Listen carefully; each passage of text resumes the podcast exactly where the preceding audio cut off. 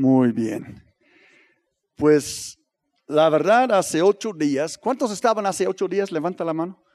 Porque la, el que la, gente cambia cada semana. Hay los que vienen cada dos domingos, algunos vienen cada dos meses, o lo que sea. Pero hace ocho días Dios nos sorprendió. Y la verdad, yo jamás esperaba, cuando yo bajé de la plataforma, que tantos hombres iban a responder al llamado de oración que hice.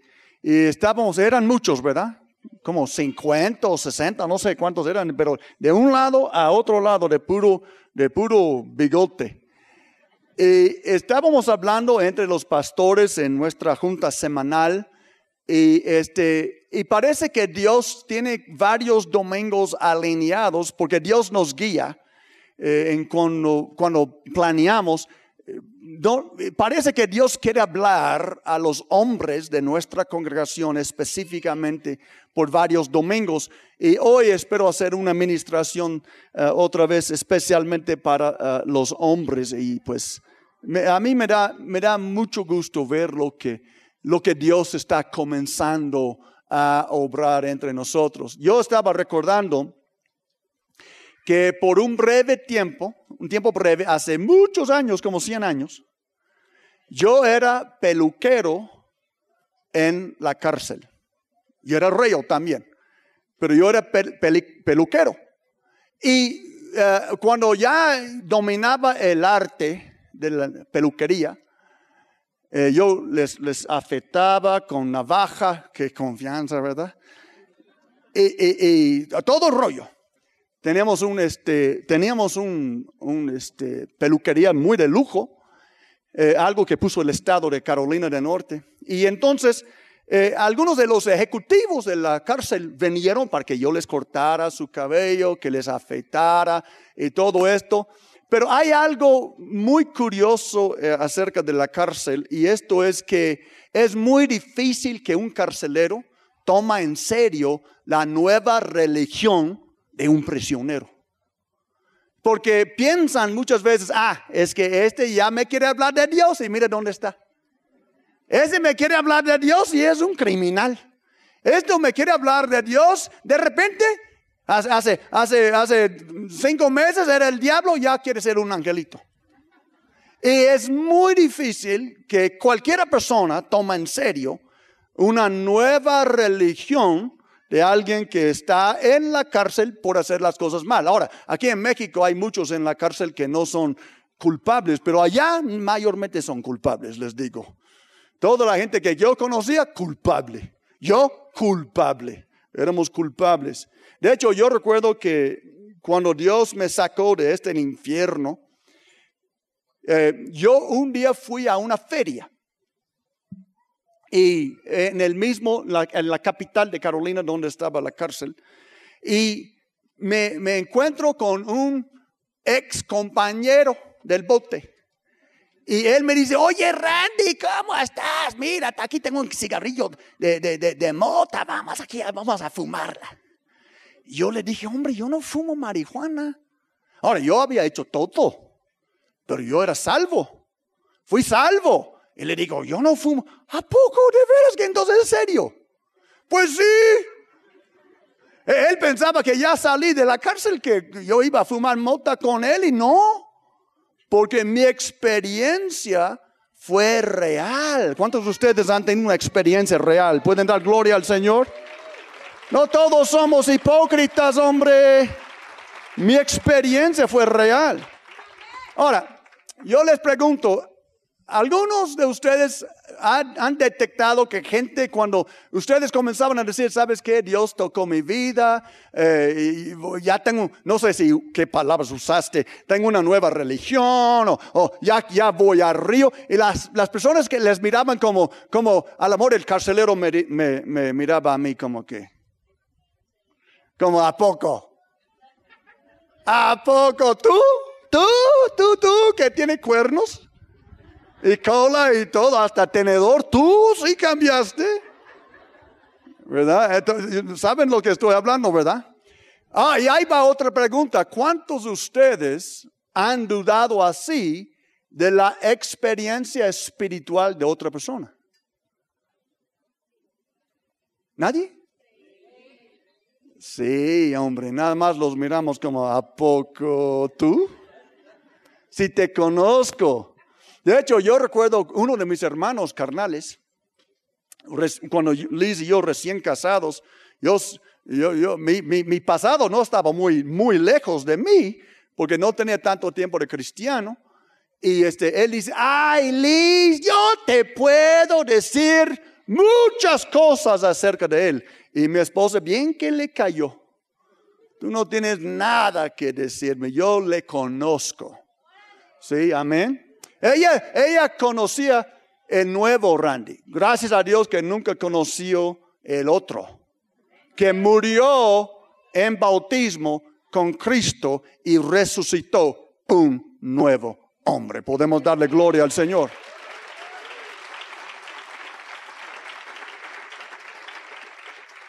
Ahora, la reflexión que les quiero plantear es, ¿qué sería la probabilidad que tú, varón, porque hoy voy a predicar a los hombres, sí, ah, también a las mujeres que tienen un hombre terco.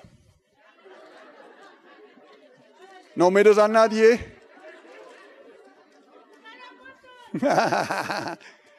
un hombre rudo, un hombre macho, un hombre duro, un hombre de boltas y pistolas, estos.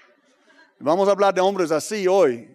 Yo era uno de estos y bueno, sigo con mis botas y pistolas, pero nada más quité unas otras cosas. Pero, ¿qué sería la probabilidad, varón, que tú tengas un encuentro con Dios real? Aunque hayas conocido mil hipócritas, aunque hayas conocido gente que tú dudabas de su experiencia, que ellos dicen que Dios me dijo, que Dios me tocó, que Dios esto, que Dios aquello.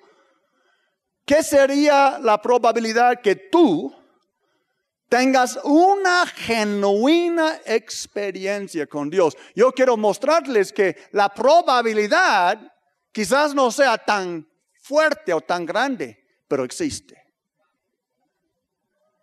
Además, cuando observas la experiencia de otra persona, ¿qué debe de ser tu reacción? Sí, como hacemos con los hermanos que regresen como la Virgen de Guadalupe, aparecen cada 300 años en la congre.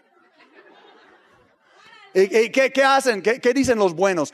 ¡Qué milagro! Ese realmente anima a uno, ¿verdad? Por fin uno regresa ahí arrastrando su cobija y el hermano que nunca falta dice, ¡qué milagro! No digas esto, esto desanima a la gente, ¿verdad? Entonces, ¿de qué debe de ser nuestra relación? Ah, te, llaman la cuñada, ¿qué crees? Que Dios hizo algo a mí. Tú dices, está borracha. ¿Qué debe de ser tu reacción? Está loca. Ahora, yo sí tengo una, unas personas que yo conozco que son media locas. Entonces, eh, eh, cada uno conoce su gente, ¿verdad? Entonces, si me dice, ¿qué crees que Dios me habló? Y yo tengo que decir, a ver, esto sí tengo que pensarlo. Pero ¿qué debe ser nuestra reacción? Y el hecho de que estás aquí hoy, piensa en esto, varón. Hombre, el hecho de que tú estás aquí hoy, ¿será casualidad o será por una cita divina. Eso es lo que vamos a ver hoy. Si me acompañan a Hechos capítulo 16. Los muchachos tienen mis uh, textos, van a proyectar. Voy a comenzar en versículo 9. Voy a leer versículos 9 y 10. Ahí está. Gracias muchachos. Dice, durante la noche Pablo tuvo una visión. ¿Qué es una visión? Es cuando Dios te muestra algo en el espíritu. Tuvo una visión, es como un sueño pero puedes estar despierto cuando esto te pasa. En, que, en la que un hombre de Macedonia, Macedonia era una región muy grande del antiguo país de Grecia. Macedonia, yo estuve hace unos días en Turquía y Macedonia está directamente oeste a Turquía, pero embarcaba una región más grande de lo que es hoy porque los, las fronteras cambian con los, los tiempos, ¿verdad? Pero Macedonia estaba en esa, esa, ese área de Grecia. Entonces, el hombre de Macedonia, en alguna forma Pablo supo ese hombre es de Macedonia. A veces Dios te muestra algo y tú sabes que es así, aunque no sabes por qué. Pablo supo, este hombre, en mi visión, es de Macedonia. Es como decir que eh, tuvo una visión de un tlaxcalteca, ah, nunca ah, estando en Tlaxcala, pero yo sabía, ese hombre es de Tlaxcala, ¿verdad?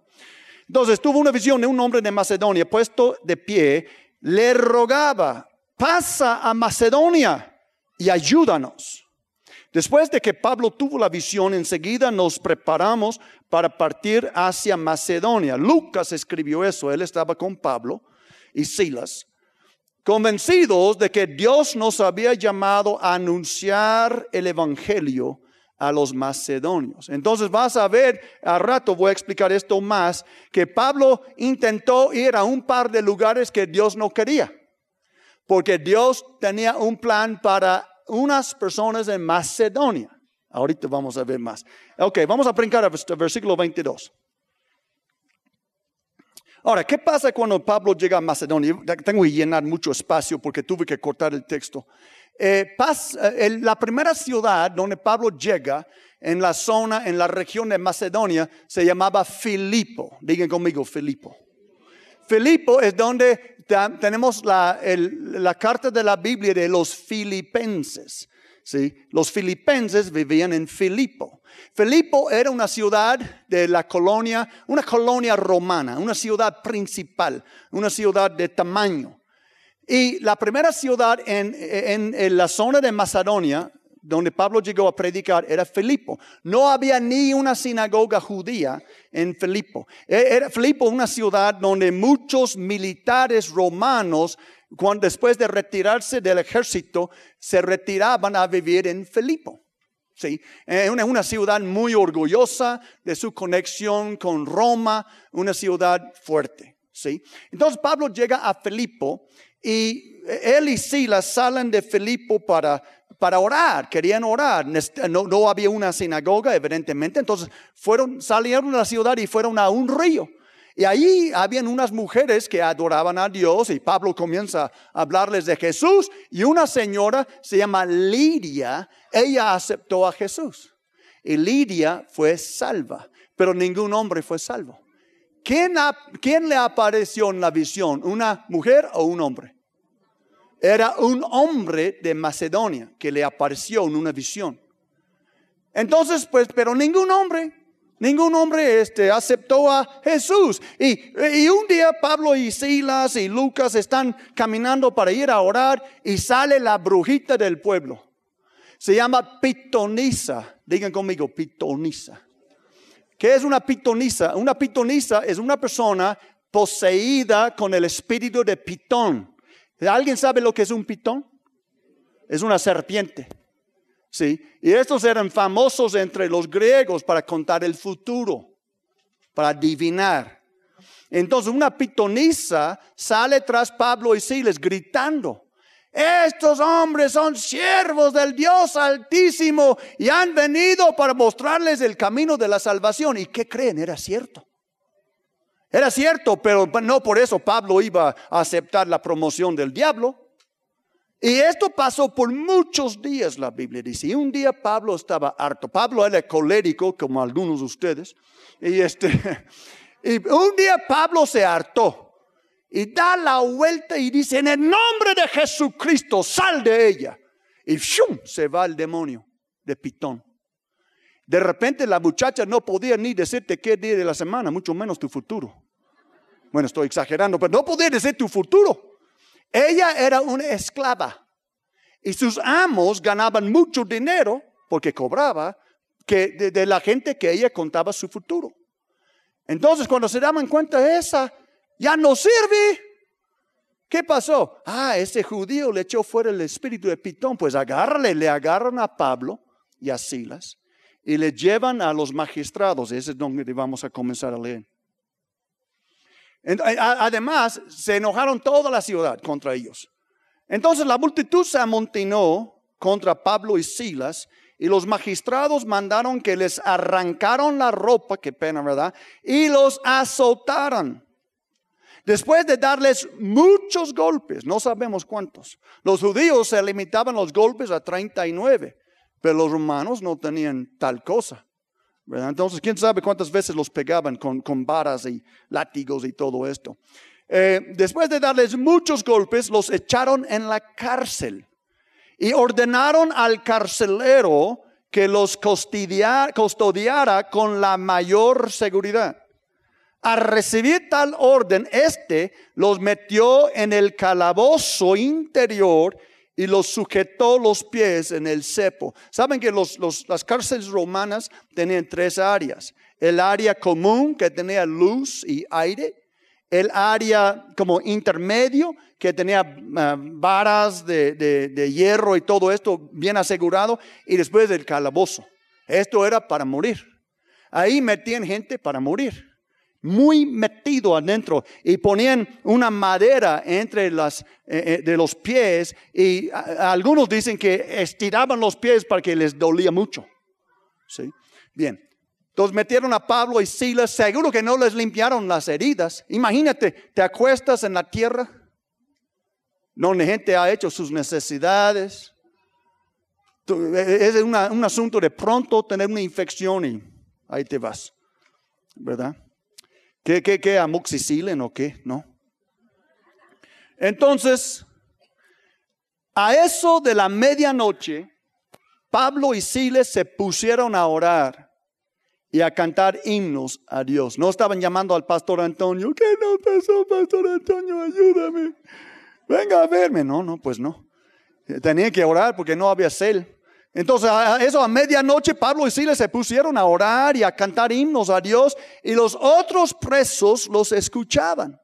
De repente se produjo un terremoto tan fuerte que la cárcel se estremeció hasta los hasta sus cimientos. Al instante se abrieron todas las puertas, eso era un milagro, ¿sí? Y a los presos se les soltaron las cadenas. Eh, eh, eh, el, el terremoto no causó que las cadenas se soltaron, era un milagro. De hecho, Dios mandó, estoy seguro, el, terremoto para comenzar. Al carcelero despertó, el carcelero se despertó, despertó. Y al ver las puertas de la cárcel de par en par, sacó la espada y estuvo a punto de matarse porque pensaba que los presos se habían escapado. Déjenme explicar esto. El carcelero no estaba adentro de la cárcel con ellos. Él tenía una familia. No sabemos mucho, pero lo más probable es que su casa estaba al lado de la cárcel, quizás arriba de la cárcel, no sabemos, pero él estaba en su casa. Él tenía, e, e, este hombre lo más probable era un, un retirado soldado romano, un hombre duro un hombre disciplinado, un hombre que sabía tratar con prisioneros. Y él tenía su familia. Entonces, él no escuchó a Pablo y Silas cantando, los prisioneros sí escucharon a Pablo. Él al amor estaba en su cama, era medianoche. Él tenía sus guardias y su gente que le ayudaba, pero el terremoto lo despertó. Entonces agarra, se viste lo que tiene que hacer y baja, tiene su espada, listo para matar cualquier prisionero que quiere escapar. Y cuando llega, las puertas están abiertas. Dice, Dios mío, me van a matar. Sí, porque los romanos, si tú fueras soldado o oficial y el gobierno romano te encargó un prisionero y este prisionero escapó, tú tendrías que pagar con tu vida. Especialmente si fuera un criminal, serio. Entonces, e, e, él pensó, ya estoy muerto, más vale que yo me mato que ellos hagan algo conmigo peor. Entonces saca su espada, está por hacer como los japoneses, ay, ay, quién sabe, iba a ser el, acto, ¿sí? Y, y, estaba por matarse cuando Pablo grita, ahí va la obra del Espíritu Santo. Pablo estaba en el calabozo, Pablo estaba bien metido, Pablo no pudo ver el carcelero. Yo creo que era revelación divina que Dios le mostró a Pablo en este momento. Grítale, se va a matar. Sí, porque Pablo no había luz, estaba bien metido en un hoyo. Y el carcelero, a lo mejor en el, afuera de la cárcel y ve que todas las puertas están abiertas, ya, ya, ya me mato, porque me va a ir peor si los romanos me agarran los soldados. Entonces está por matarse y la Biblia dice, pero Pablo le gritó, no te hagas ningún daño. Todos estamos aquí. ¿Cómo sabía Pablo que todos estaban? Él solo sabía que él estaba. A Silas todavía estaba a su lado. Ay, Pablo, ¿qué pasó? Ahí estaba Silas. Pero ¿cómo podía saber? Ese, no era cualquier cosa, era una ciudad. ¿Quién sabe cuántos reyes habían en la cárcel? Yo creo que otra vez inspiración divina. No olviden que Pablo era profeta, Pablo era un apóstol, Pablo recibía revelación de Dios. Yo creo que por el Espíritu Santo Pablo sabía, todos están aquí, el carcelero está por matarse, yo tengo que intervenir. Entonces Pablo le gritó esto. El carcelero pidió luz, que te muestra que no había luz.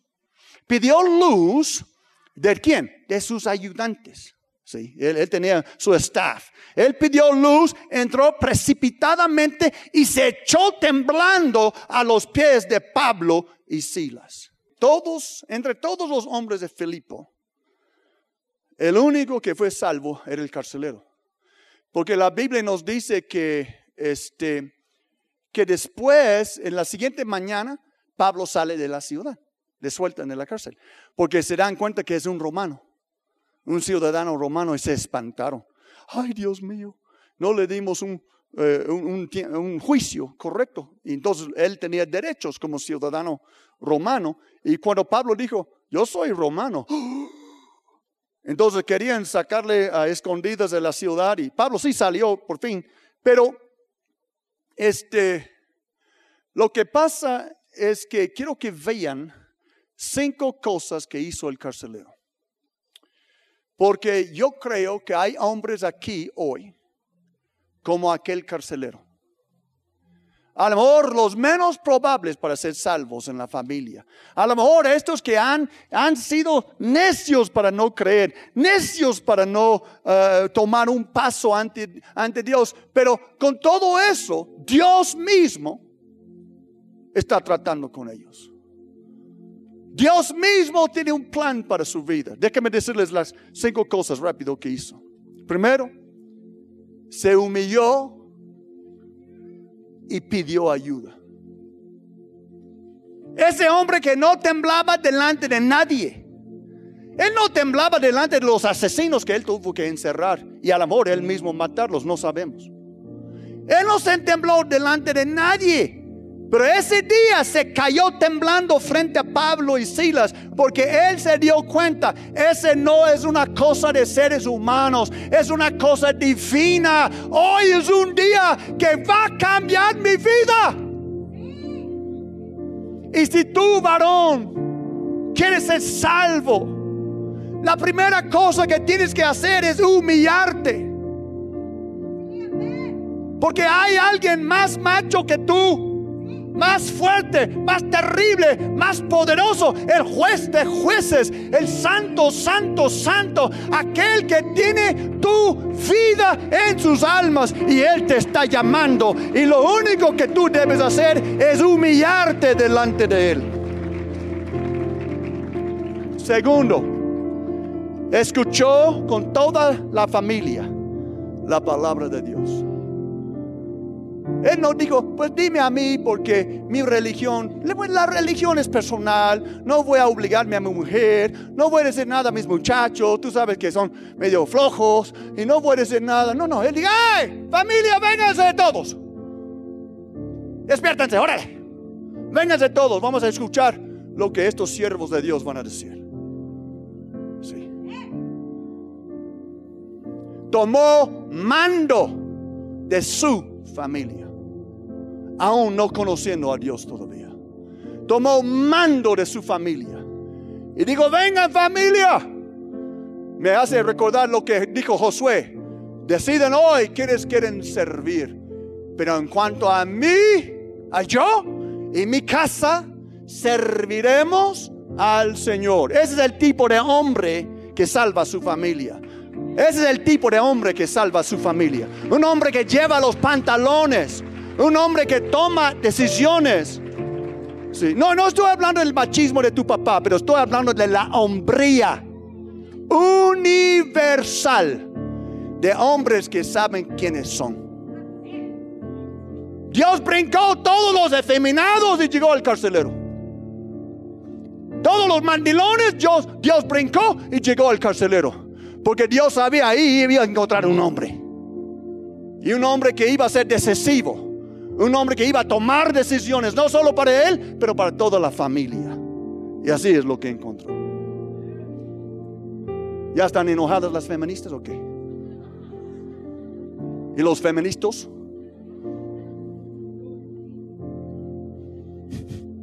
¿Cómo les ayudo? ¿Les estoy diciendo la verdad o no? ¿Sí? Sí, uno de los problemas... Puedo desviarme por un minuto. Uno de los problemas actuales que tenemos en la sociedad son hombres que se comportan como mujeres. Son demasiado suaves, metrosexuales, canijos, que no saben ni siquiera cómo pelear la buena batalla con la mascota, mucho menos con el mundo. Estoy hablando de tu cuñado que no está aquí, no estoy hablando de ti. Dios mío, a ver si no me van a apedrear después. Ya, yo me defiendo, eh. Cuidado. Si, si te metes conmigo, trae tu lonchecito porque te va a costar. Entonces, la tercera cosa es que lavó las heridas de Pablo y Silas. Ya los leí en la historia. ¿Qué es esto? Es un acto de arrepentimiento. Cuando él lavó, este hombre no lavaba a nadie. Sí, él el mero mero. Si él quería lavar, él hubiera dicho a uno de sus siervos, hey, tú, lávale. Pero él mismo agarró la esponja, el vinagre, lo que utilizaban. Y él mismo, no su mujer, no estamos hablando de machistas que creen que sus manos no pueden contener una esponja porque es trabajo de mujer. No, no, no. Estamos hablando de un hombre que sabía quién era y quería ser aún cambiado y diferente. Él mismo agarró la esponja y lavó las heridas de los apóstoles Pablo y Silas. Un acto de arrepentimiento. Cuatro. Él y toda su familia fue bautizada. Ahora, yo estoy seguro que no puso una llave sobre los jóvenes. ¿Se vas a bautizar? Sí, papá. No, no, no. Yo, no me imagino que hizo esto. Yo me imagino que cuando hay un hombre valiente en la familia, inspira respeto e inspira que los demás en la familia le quieren seguir. Este hombre tenía respeto de su familia. Además, era hace mucho tiempo en Roma. Eh, los hombres mandaban en sus familias en aquel entonces. Ya, ya no, no estaban afemenizados como muchos son hoy. Esos hombres mandaban en sus familias. Y entonces, cuando ellos, cuando él dijo, yo voy a ser cristiano, también el muchacho, pues yo también, papá. Y hasta las niñas, yo también, papá. Y la esposa, yo también, Juanito. Y toda la familia. Sí, porque este hombre inspiraba respeto. Porque ellos sabían quién era. Ellos sabían que no tenía una religión falsa. Ellos sabían que no estaba borracho. Ellos sabían que no era una persona ligerita. Que cambiaba con el viento. Entonces cuando él dijo, yo sí le entro. Toda la familia dijo lo mismo. ¿Pueden decir gracias a Dios? Amén. Ya. Y la Biblia dice, le sirvió comida y se alegró mucho junto con toda su familia por haber creído en Dios. Ah, al amor ya era como las dos o tres de la mañana. Vamos a comer, mi amor. Prepara algo, a ver qué sea, yo te ayudo. Tenemos que, tenemos que dar de comer a estos siervos de Dios. Mira, nos bautizaron. ¿Puedes sentir algo diferente? Sí, Juanito, yo siento algo diferente. Mira, ya somos salvos. Ya no vamos a ir al infierno. Nuestros hijos nos vamos a ver en el cielo un día. Jesús es el Señor, hija. Vamos a comer. Vamos a celebrar. Hemos creído en Dios. Aleluya. Les invito a ponerse de pie conmigo. Hemos creído en Dios. Hemos creído. en Dios, aleluya. Hace tiempo les prediqué de que el domingo es el día más importante en la vida. ¿Han recordado eso? Tres, gracias. ¿Por ese lado? sí, recuerden que les dije que hay que celebrar los domingos. Si tienen algo especial para comer, guárdalo para el domingo. Si tienen algo especial, guárdalo para el domingo porque tienen que esforzarse para que el día del Señor, que para los cristianos es el domingo, sea el día más importante en la semana. Amén. Ah, yo tengo, y yo tengo que recordarme, esta mañana yo estaba diciendo, hoy es domingo, es mi día favorito. Hoy es domingo. Hoy puedo estar con el pueblo de Dios. Hoy puedo ver el pueblo de Dios. Hoy es domingo. Es el día más importante de la semana. Ahora, fíjate que quiero orar por hombres una vez más, pero primero a, a unos selectos. Porque de todos los lugares donde Dios pudiera haber enviado a su siervo, este siervo. Lo envió a tu estado, hombre. ¿Recuerdan lo que les dije? Que Dios brincó a muchos hombres para llegar al carcelero. Dios brincó a quizás miles de hombres que no les tocó. No los llamó, no los convenció. Porque Dios tenía un hombre en su mente, un carcelero. A lo mejor el menos pensado. A lo mejor aquel que tú y yo no hubiéramos pelado, pero Dios sí. Y Dios decidió, ese hombre voy a salvar. Y Dios llevó sus siervos a la cárcel. Y ellos le llevaron a Jesús. ¿Saben que No lo digo por mi gloria para nada, lo digo por ti. Dios me pudiera haber enviado a Querétaro, a Argentina, a Colombia, a Puebla.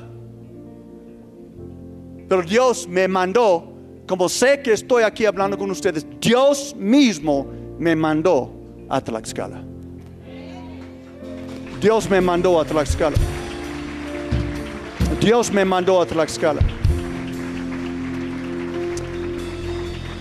Y no me mandó a Tlaxcala por mí. O para mí, me mandó a Tlaxcala para ti, varón. Porque tú eres el carcelero que Dios ama. Tú eres el varón que Dios ha visto. Tú eres el varón que muchos no creen que jamás cambiarás, pero Dios sabe que sí. Y de todos los lugares donde Dios pudiera haber mandado a Pablo, Pablo quería ir a Asia, Dios dijo no, Tlaxcala. Pablo quería ir a Bitnia, Dios dijo no, a Tlaxcala, bueno, a Macedonia. Yo quería ir a Chiapas, Dios me dice a Tlaxcala, en Tlaxcala. Porque Dios sabía que en Tlaxcala Él tenía unos carceleros que Él quería transformar. Hombres valientes, hombres duros, hombres que valen la pena salvar porque van a llevar sus casas consigo.